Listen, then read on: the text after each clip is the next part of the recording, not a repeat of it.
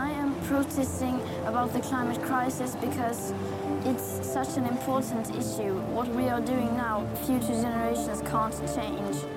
And no one is doing anything, nothing is happening, so I must do what I can. Une image. L'image d'une enfant blonde assise au sol, armée d'une pancarte à l'écriture manuscrite. Ses deux nattes, son ciré jaune, ses bottes sont désormais légendaires. Vous la connaissez. Elle était seule et déterminée face au Parlement suédois. Elle est devenue en quelques mois l'icône d'une génération, le guide de milliers de jeunes dont les rangs n'ont cessé de grossir partout dans le monde, comme les affluents d'une rivière. Vous la voyez? C'est Greta Thunberg et vous croyez la connaître. Vous êtes-vous déjà demandé comment cette jeune fille suédoise a pu devenir la porte-parole d'enfants, d'adolescents et de jeunes de toutes les nationalités en colère et prêts à défendre un avenir qui leur est volé. Derrière cette image, qui est Greta Thunberg? I Greta est un documentaire qui vous embarque, à travers terre et mer, dans les hautes sphères du pouvoir comme dans les chambres d'hôtel et les moments d'intimité d'une jeune fille engagée en s'asseyant près d'elle, en l'écoutant, en partageant beaucoup de ses voyages, Nathan Grossman donne à voir qui est l'activiste pro-climat loin des projecteurs. Il permet de comprendre ce qui la autant que ce qui l'anime. Je suis Nolwenn Thivaud et vous écoutez le podcast de KMBO. Un podcast qui vous parle de son catalogue de films avant leur sortie en salle.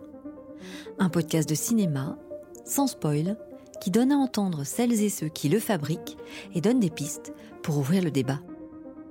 Dans cet épisode, je vous parle d'un portrait réalisé en immersion, dont l'intention a été d'observer notre monde en ébullition par le regard d'une adolescente bien particulière. Mesurons ensemble l'influence de Greta sur le mouvement de la jeunesse pour le climat.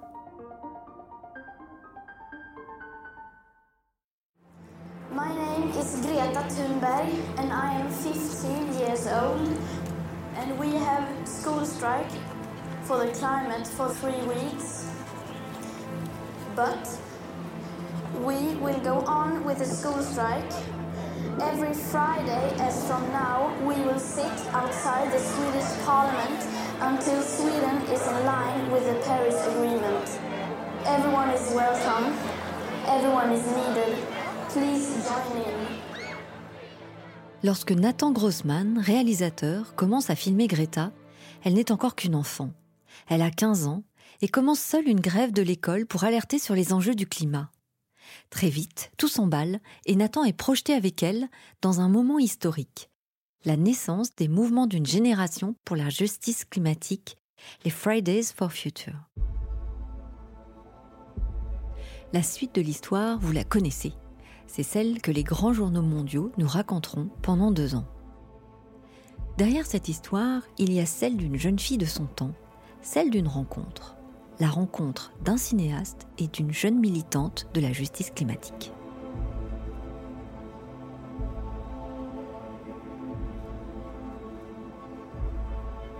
Nathan Grossman est réalisateur. Il a toujours été très intéressé par les jeunes activistes, par leur engagement. D'abord curieux, puis fasciné par Greta et la tempête médiatique qui l'avale, il nous confie sa priorité nous emmener au plus près de ce qu'a pu vivre la jeune femme. Avec elle, juste derrière elle. L'idée du film est d'être dans la tête de Greta. Il ne s'agit pas d'un biopic avec plein d'experts et d'interviews. C'est plus une démarche, celle de se demander comment je pouvais, en tant que réalisateur, permettre au spectateur de découvrir son point de vue et son monde. Parce qu'on a entendu tellement de choses sur elle, de sources extérieures, et des analyses, et des maîtres et des maîtres de choses écrites sur elle dans les journaux, qui étaient si éloignées. Mais j'ai toujours été intéressée de savoir comment elle percevait cette aventure, comment elle percevait cette année de folie qui se déroulait. Je voulais que les spectateurs soient mis dans une situation où ils accèdent à son point de vue à elle. Donc, c'est pour cela que la caméra est généralement et toujours à son niveau. Et parfois, les adultes et les leaders mondiaux sont hors cadre. quelque part éloigné d'elle, pour aider les spectateurs à ressentir ce que j'ai pu ressentir de la façon dont Greta vivait ces espaces et ces situations. Paris, Valence. Valencia? Lille, Lyon, Nantes, Marseille. Lille. Lille, Lyon, Nantes, Mm. Marseille. Otroligt.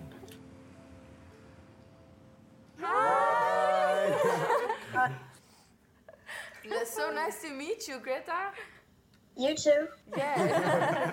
so, um, so we've uh, we've done some strikes here in Belgium Yeah, I with know. you as our big inspiration, and we hit uh, thirty-five thousand last week. Yeah. Yeah, I know that's amazing. I saw pictures and it was it was just crowds full of people, and it was amazing. Yeah, it's amazing, and everybody has uh, has plates that says Greta for president, and everybody's shouting your name. You're, you're a real hero here. So for us, it would be really, really nice um, to get to know you. Yeah, you too. Gloria Munagori et Greta ne partagent pas seulement l'initiale de leur prénom. Comme Greta, Gloria est collégienne. Comme elle, elle a décidé de s'engager, d'agir pour ne plus seulement subir les chiffres, les mots et les images des désastres écologiques d'aujourd'hui et de demain. Il y a une grande prise de conscience ces dernières années sur euh, l'écologie. J'ai commencé à manifester au collège en troisième. Euh, J'étais vraiment toute seule au début. Petit à petit, avec le mouvement de Greta, il y avait les gens vraiment, ils allaient en manif parce qu'ils ils étaient conscients aussi de, de l'ampleur de la situation. Et je pense que c'est ça euh, ce qui me fait le plus plaisir, c'est vraiment que de plus en plus de jeunes sont sensibilisés et ont envie de bouger les choses. Du coup, comment elle s'y prend, elle? Que change-t-elle dans sa vie? Enfin, j'ai dit que j'étais pas végétarienne et que je prenais encore l'avion, mais il y a d'autres choses à faire. Par exemple, euh, j'achète plus du tout d'habits neufs. Et là, par exemple, pour Noël, j'ai rien demandé comme cadeau parce que consommer pour consommer, ça m'intéresse plus du tout.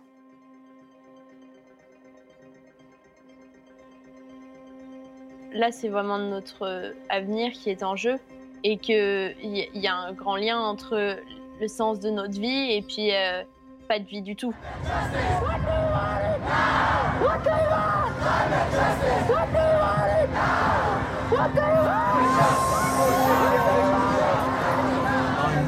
Impressed by the political oomph that this movement seems to have got. Climate change has never been on the headlines like this for well, as long as I can remember. It's really making people understand that this needs to be tackled now. It is the most pressing critical issue of our time. Society is like an amoeba. It moves from the margins, not from the centre. If the young people can sustain this, this actually could change the world.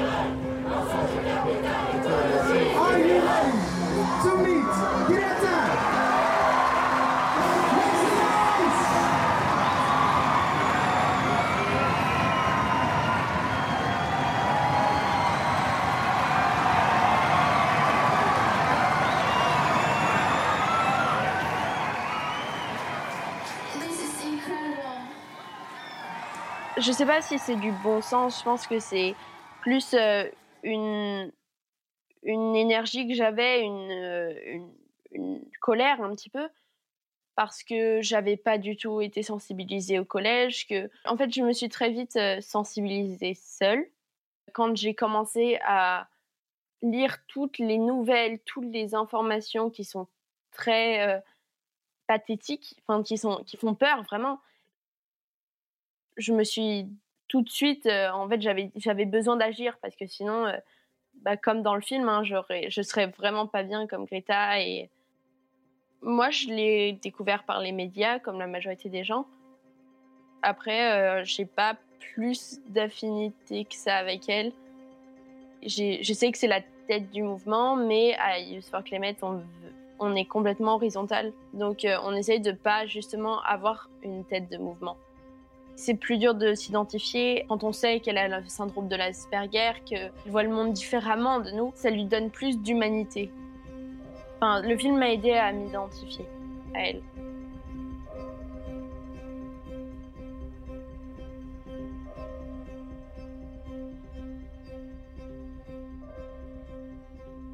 Je pense que c'est ce que Nathan Grossman a vraiment fait avec Greta, de nous permettre d'habiter le trouble, comme dirait Baptiste Morisot, avec Greta, de nous mettre en situation de rentrer dans la complexité et de voir que même si ça serait plus confortable, il n'y a pas de solution immédiate. Cyril Dion est écrivain, réalisateur, poète et militant écologiste depuis plus de 15 ans.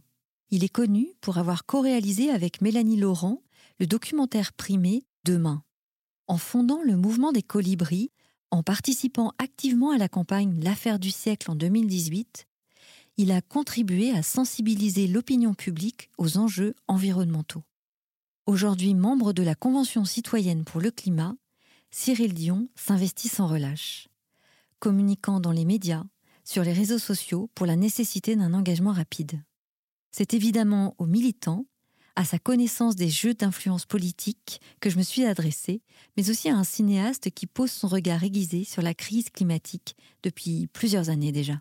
Je l'avais vue puisque moi je l'ai rencontrée à Paris, Greta, quand elle est venue, et, je me souviens, elle était... Euh, à la table d'un café euh, à République et elle était toute seule et je disais ça va? Et je voyais que c'était hyper dur pour elle. Elle, pleurait. Elle me disait euh, il y a trop de gens, il y a trop de, trop, trop de pression, trop de sollicitations. C'est-à-dire qu'au début, on se dit euh, je, je vais les secouer et puis après, on se rend compte que c'est bien plus complexe que ça et que c'est une, une, imbrication de de pouvoir, d'égo, de, de, de, de difficultés euh, d'influence, que les influences sont multiples et que finalement les, jeunes sont devenus un groupe d'influence, mais parmi plein d'autres groupes d'influence. Et je pense que pour Greta, il, a dû se passer une, une partie de ça, ne serait-ce que parce qu'elle s'est confrontée euh, au monde politique.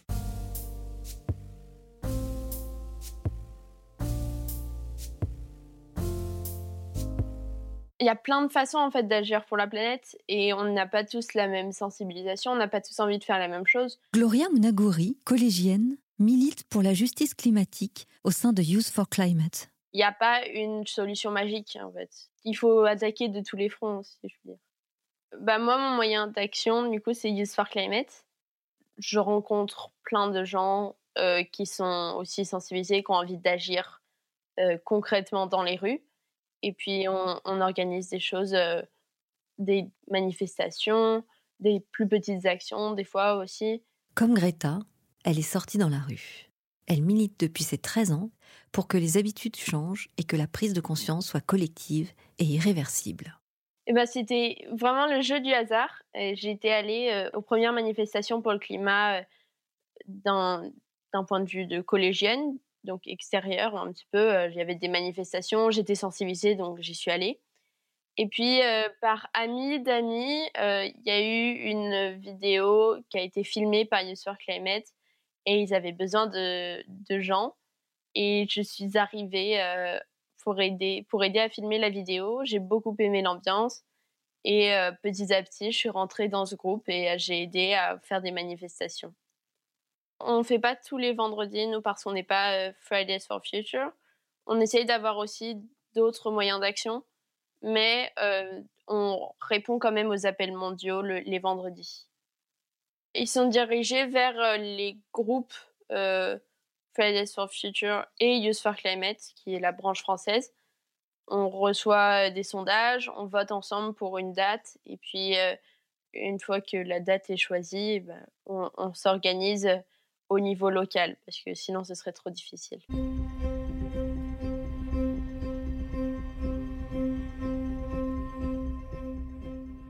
Avec Ayam Greta, Nathan Grossman a choisi de mettre tous les outils du cinéma documentaire au service d'un film qui nous immerge dans l'année qui a changé la vie de Greta et celle de milliers de jeunes du monde. Quels sont ces outils? Comment rendre compte des pensées, sentiments et émotions d'une jeune fille de 15 ans? Comment filmer l'enfance militante? Comment rendre compte de son aventure sans trahir son message? Autant de questions qui ont guidé la fabrication du documentaire. Si l'objet premier de ce film n'est pas l'écologie, Ayam Greta traite tout de même de la montée en puissance d'un mouvement pour la justice climatique.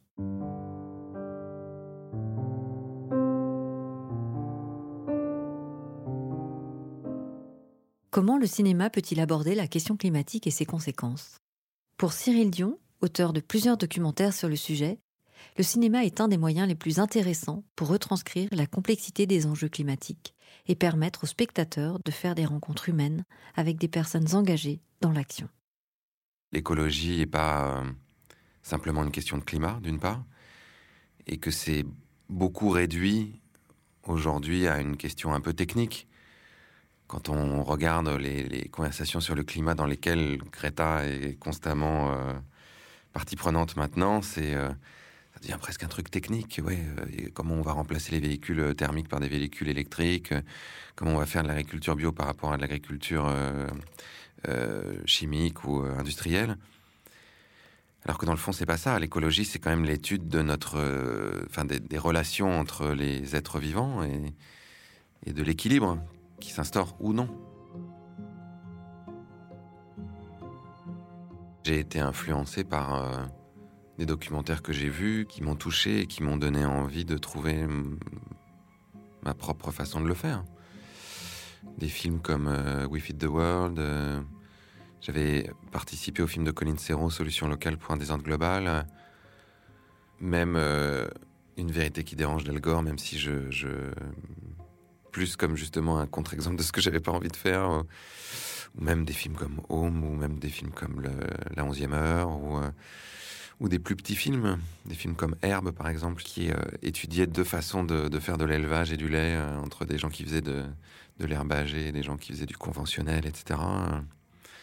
J'en ai vu beaucoup et j'ai animé énormément de débats à la fin de documentaires comme ça.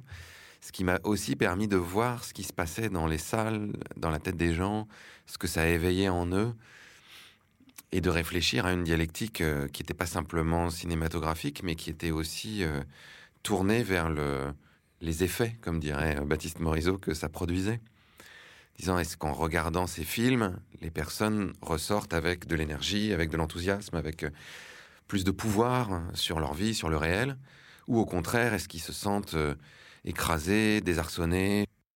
Ce que je vois la plupart du temps dans ces documentaires-là, c'est que où on s'attache vraiment à des personnages pendant tout le film et on est avec eux dans une justement dans une démarche de documentaire plus conventionnelle, ou alors on a tendance à être dans quelque chose de très surplombant, où on regarde le sujet qui est très vaste et où on enchaîne les interviews, pla, pla, pla, pla, pla, pla, et où on a euh, une sorte de vertige d'informations, de... À mon avis, les documentaires euh, doivent faire, enfin doivent faire, en tout cas peuvent faire, c'est nous amener à nous poser plus de questions qu'on en avait en rentrant dans la salle de cinéma et euh, nous avoir enrichi de plein de nouvelles perspectives.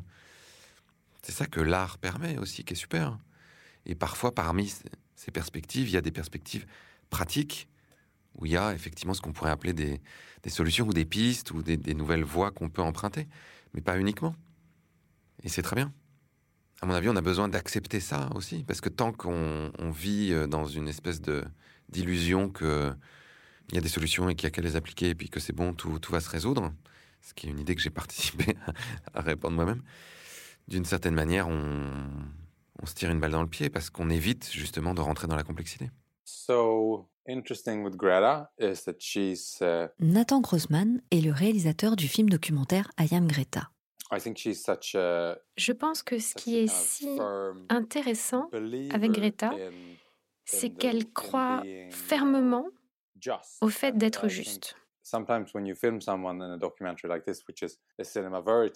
Et je pense que parfois, lorsque vous filmez quelqu'un comme cela, dans un documentaire comme celui-ci, dans le style cinéma vérité, vous êtes vraiment très content lorsque la personne que vous suivez est ferme dans ses croyances, car cela rend le personnage bien plus intéressant et plus facile à comprendre.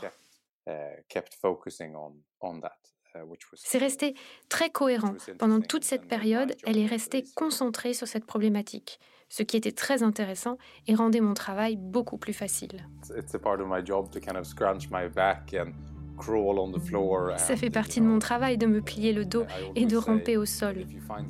Je dis toujours qu'un bon réalisateur de documentaire, un directeur de photographie en particulier, vous pouvez toujours le voir à ses chaussures. Parce que cette personne doit avoir des chaussures qui sont prêtes à aller n'importe où. Car vous devez vraiment pouvoir prendre la position pour avoir l'angle le plus intéressant et vous ne pouvez pas penser à autre chose. Personnellement, je pense que, en ce qui concerne ce documentaire, vous savez, au début, c'était un petit projet. Alors j'ai décidé, parce que j'ai une formation de directeur de photographie, de filmer moi-même. Mais ensuite, lorsque le processus a commencé à évoluer, j'ai senti que pour avoir la possibilité de rentrer dans ces pièces fermées avec, vous savez, la presse et Macron et tous ces grands leaders politiques, je ne voulais pas d'une grande équipe qui m'aurait empêché de rentrer dans ces espaces. I'm a climate activist from Sweden. People always tell us that they are so hopeful. They are hopeful that the young people are going to save the world. But we are not. There is simply not enough time to wait for us to grow up and become the ones in charge. Because by the year 2020, we need to have bended the emissions curve steep downwards. That is next year. We have started to clean up your mess, and we will not stop until we are done. Thank you. Si on veut que quelque chose se passe à l'image, on a besoin de construire une relation particulière avec les personnes qu'on va rencontrer. Cyril Dion, écrivain, réalisateur et militant écologiste. Donc quand on est en immersion comme ce qu'a fait euh, Nathan Grossman par exemple avec euh, Greta. Cette relation se crée euh, de façon automatique dans le temps. Ce qui s'est passé par exemple aussi avec Adolescente, là, qui est sorti il y, a, peu de temps. Quand on essaye de, d'avoir une construction multiple, moi je, suis très généraliste dans, dans ma façon de regarder les choses et j'aime beaucoup articuler des idées, des endroits euh, pour montrer la complexité des enjeux. Donc, très souvent, quand je fais des films, ça m'amène à aller à plein d'endroits différents, donc à rester beaucoup moins longtemps et à avoir beaucoup moins de temps. Donc la question, c'est comment, malgré ces, contraintes et ce peu de temps, on, crée quand même quelque chose, euh, on crée une relation avec les personnes qu'on rencontre. Et, ça, je me suis rendu compte que c'était euh, une vraie disposition de moi, mais aussi de l'équipe, la façon dont on aborde les gens, dont on accepte de les écouter, dont on n'est pas euh, d'abord complètement obnubilé par nos contraintes techniques, euh, ah mettez-vous là, faites ci, comme ça, etc. Mais de s'ouvrir aux personnes qu'on rencontre euh, et, de laisser quelque chose advenir et, et c'est assez marrant. Nathan Grossman a souhaité rendre compte d'une véritable immersion dans l'existence de Greta la création de la musique de son film a été réfléchie en tenant compte des spécificités de sa personnalité. So with the sound design, we spent uh, lots of time talking with actually Concernant le sound design, nous avons passé beaucoup de temps à discuter avec des personnes qui effectivement étaient autistes et avaient le syndrome d'Asperger, ainsi que d'autres personnes, afin de savoir quelle était leur relation au son. Et dans le processus de création de la musique, nous avons aussi discuté de comment elle parlait et quelle était sa tonalité de voix. Et les musiciens se sont rapidement rendus compte que Greta avait cette manière de se répéter. C'est une partie de son message, le fait qu'elle se répète. Qu'elle répète tous ces faits importants encore et encore parce que personne ne les écoute. Et ils ont été capables de créer un son, euh, une partition sonore qui était à la fois en évolution et plein de nuances. Mais si vous l'écoutez attentivement, cette partition a beaucoup de répétitions. Elle est basée, euh, je ne connais pas exactement le terme musical, mais je pense que c'est syncope, sur des répétitions, des mélodies qui se sont parfaitement adaptées à l'histoire et aussi à la manière dont elle répète son message.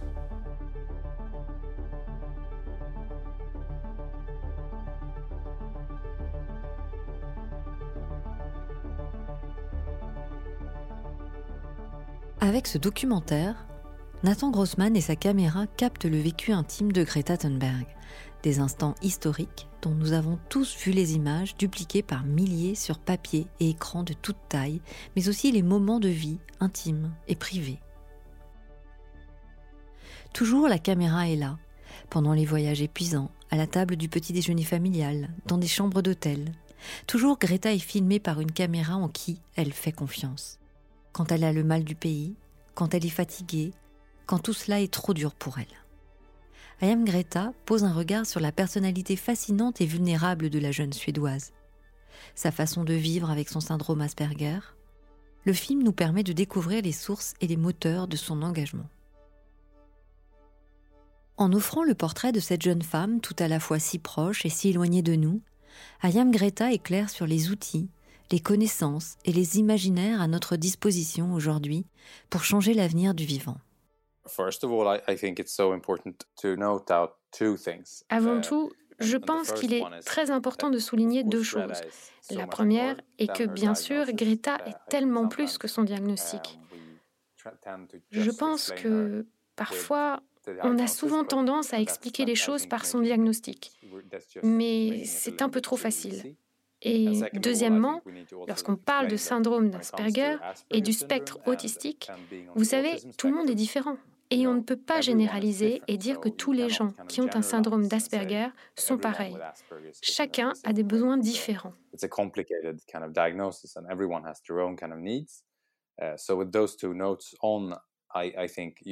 Donc, avec ces deux éléments en tête, je pense que vous pouvez aussi mieux comprendre son diagnostic.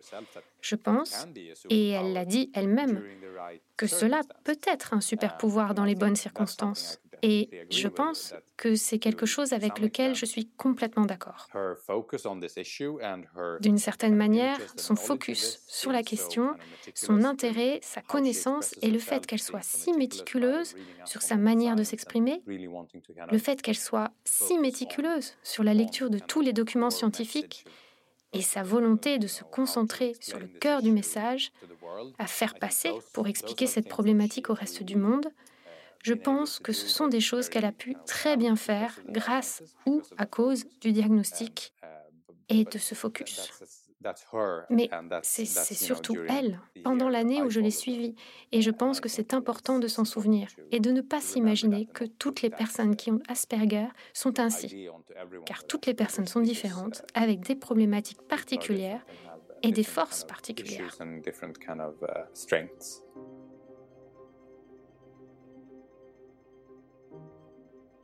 Nathalie Lourdel est docteur en pédagogie du développement durable. Très engagée sur la thématique de la transition écologique, elle travaille comme consultante depuis 2003 pour le ministère en charge de l'écologie. Aujourd'hui coach certifiée, elle s'investit pour chercher et inventer des solutions pour l'avenir grâce à la coopération et les outils de l'intelligence collective. Elle nous explique nos rapports aux émotions, aux faits de l'éther, souvent utilisés pour discréditer un orateur. Elle nous précise l'importance du lien dans nos sociétés. L'être humain, pour sembler professionnel, essaie de taire les émotions ou de faire comme si on était purement rationnel dans nos décisions. Et d'ailleurs, euh, plus, plus on monte dans la hiérarchie, plus on a l'impression qu'il faut euh, être froid et impassible dans la façon dont on décide. I think that we are in a time now where more and more people are becoming aware of what is going on. And I think we have reached a tipping point that people will will demand things and will will realize where we are at. And I think that you have a great opportunity to take that chance and to act and to become a figure of this. And also I think it's very important that we qu'elle est juste naturelle. Elle le dit d'ailleurs euh, qu'elle est Asperger, donc ça veut dire quoi? Ça veut dire qu'elle est euh, hypersensible, euh, une forme de atypique dans, dans, qui elle est. Elle a une façon singulière d'être au monde. Et parmi les, les, éléments clés, c'est une hyperréactivité émotionnelle, une intensité. Donc elle, quand elle parle de la déforestation ou la disparition des animaux, on la voit avec les larmes aux yeux. Je pense que c'est juste parce qu'elle l'imagine, elle a cette capacité de visualisation de ce qui se passe. Je parle beaucoup de tsunami émotionnel. Euh, les hypersensibles, ils vivent les émotions plus intensément que les autres. C'est comme s'ils sont submergés par une vague. Donc l'affect est très présent, un niveau d'empathie très élevé. Et c'est juste ça. Et, euh, et je pense que c'est ça qui a fait que ça résonnait avec d'autres personnes qui ont aussi cette sensibilité, qui, ont, qui sont aussi touchées par cet émotionnel-là. Et euh, c'est juste sa façon atypique d'être au monde. C'est un peu le syndrome de Cassandre.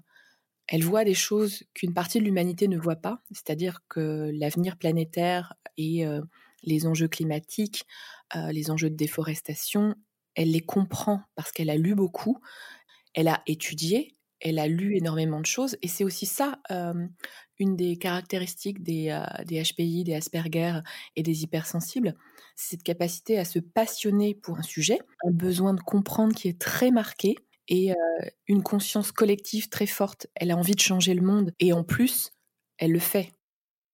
Quand on supporte pas le message, on critique le messager. Critiquer l'émotion de cette jeune femme, c'est une façon facile de dénigrer le propos. Mais quand les scientifiques froids disent exactement la même chose, sans émotion, avec des rapports, ces mêmes personnes disent qu'on ne peut pas croire les scientifiques. Donc vous voyez que quand on s'oppose au message, on critique le messager sous une forme ou une autre il y a peut-être des valeurs communes, mais des façons d'agir qui sont différentes.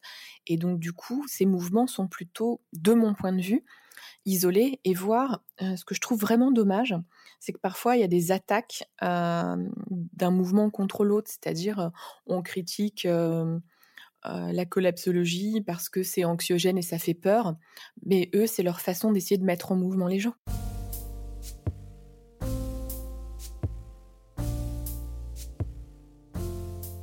Pense que si on arrêtait de passer notre temps à critiquer euh, c'est pas comme ça qu'il faut faire ou euh, c'est pas euh, la bonne action à faire et qu'on se dise tout le monde agit et toute action est bonne à prendre, ce serait déjà un peu plus constructif. Je trouve qu'il n'y a pas assez de d'intelligence collective dans ces mouvements mais parce que je pense qu'ils se connaissent pas forcément ou ils ne partagent pas tout à fait les mêmes valeurs.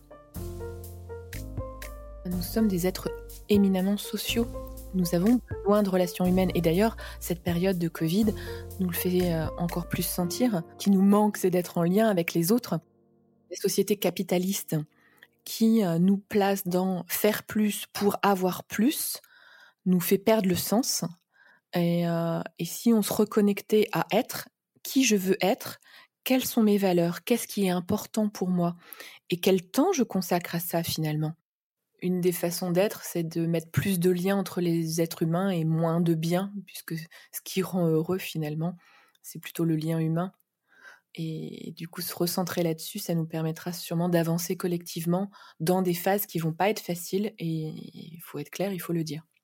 Renouveler les imaginaires, car ils nous mettent en marche en tant qu'individus et société, la démocratie est aussi un récit. Ce qui va être compliqué, et j'en parle souvent avec eux parce que je, connais aussi euh, une partie des jeunes femmes qu'on voit dans le documentaire, euh, Louisa Neubauer en, en, Allemagne ou Adélaïde et Hanouna en Belgique.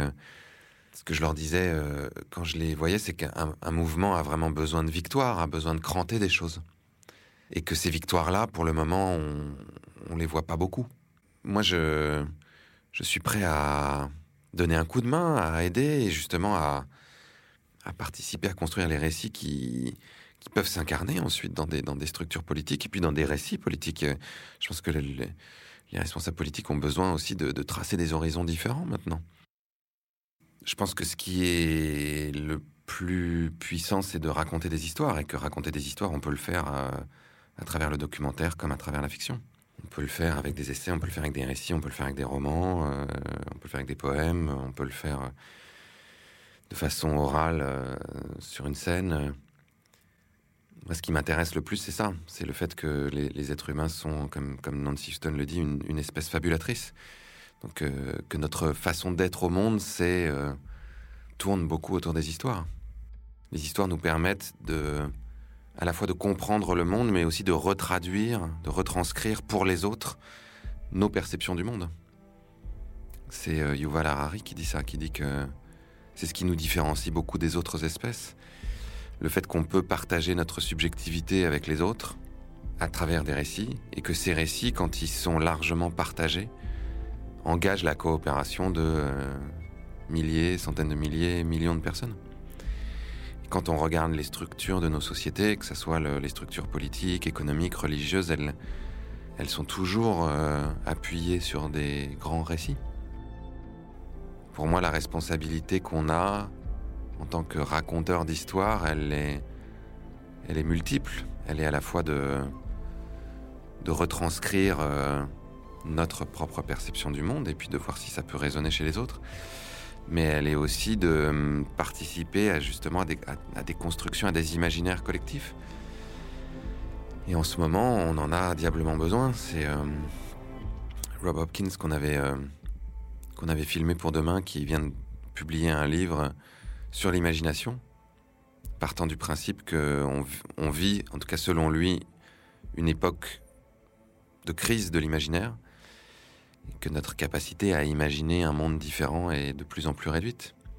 Parce que le, le, le flot d'images et de représentations que qu'on reçoit par tous les canaux, que ce soit smartphone, télé, euh, médias, va beaucoup dans le même sens et a eu tendance à écraser un peu notre, notre imaginaire.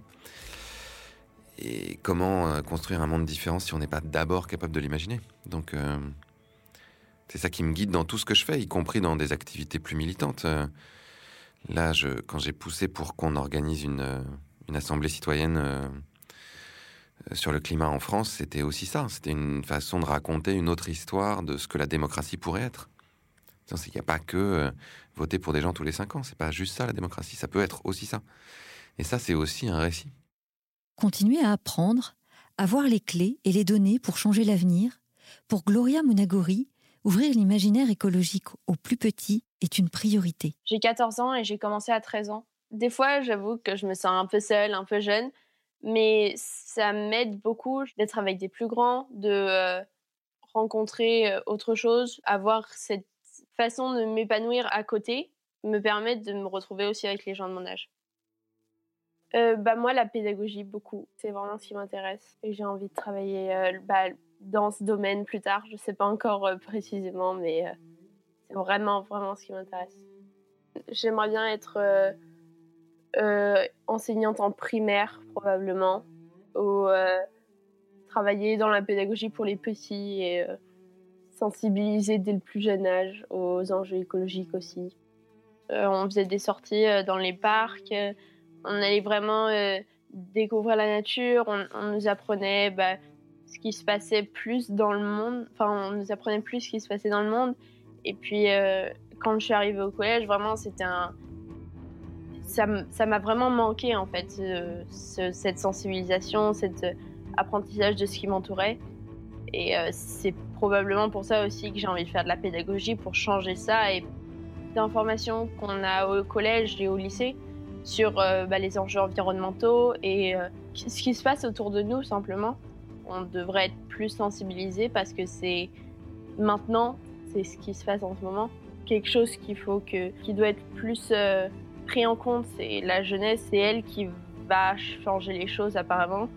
Donc euh, il faudrait qu'elle ait les clés pour pouvoir la changer.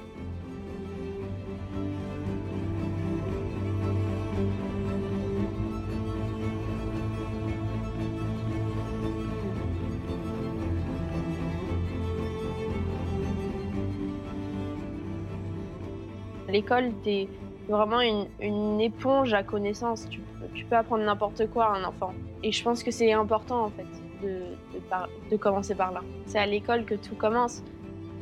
C'est impardonnable. Ça, ça m'insurge plus que ça me met en colère. Enfin, non, on, met beaucoup d'énergie aussi. C'est beaucoup d'énergie, le militantisme. Et on met cette énergie justement pour que bah, ça change et qu'on ait, on- qu'on ait un avenir, vraiment.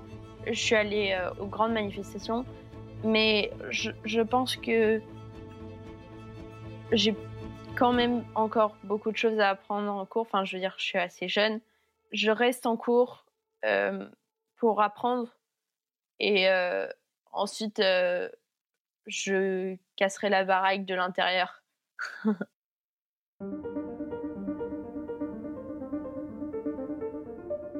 Le film I Am Greta était prévu de sortir le 17 février 2021 dans nos salles de cinéma. Au vu de la pandémie, KMBO a décidé de publier cet épisode en attendant leur réouverture. Des informations complémentaires sont à lire dans le descriptif qui accompagne ce podcast. Vous y trouverez un renvoi vers le dossier de presse du film en accès libre ainsi que sa bande-annonce. Vous venez d'écouter le quatrième épisode du podcast de KMBO, un podcast qui vous parle de ces films avant leur sortie en salle. Un podcast de cinéma qui donne à entendre celles et ceux qui le fabriquent et donne des pistes pour ouvrir le débat. Il est produit par Narasson, un nouveau studio de podcast. Entretien et réalisation par Nolwenn Tivou, assisté d'Aurélie Brousse au montage et à l'éditorial. Le mixage est assuré par Christian Sotomayor. Si comment faire un film, quel chemin il emprunte avant et pour la salle de cinéma sont des questions qui vous intéressent, abonnez-vous à ce podcast. Vous découvrirez des films autrement. Dites-nous ce que vous en pensez sur les réseaux et surtout, surtout, partagez-le. Dans le prochain épisode, je vous parlerai d'une bien jolie fiction née dans la tête d'une illustratrice. Ce sera autour du film Playlist de Ninantico. D'ici là au mois prochain, merci pour votre écoute.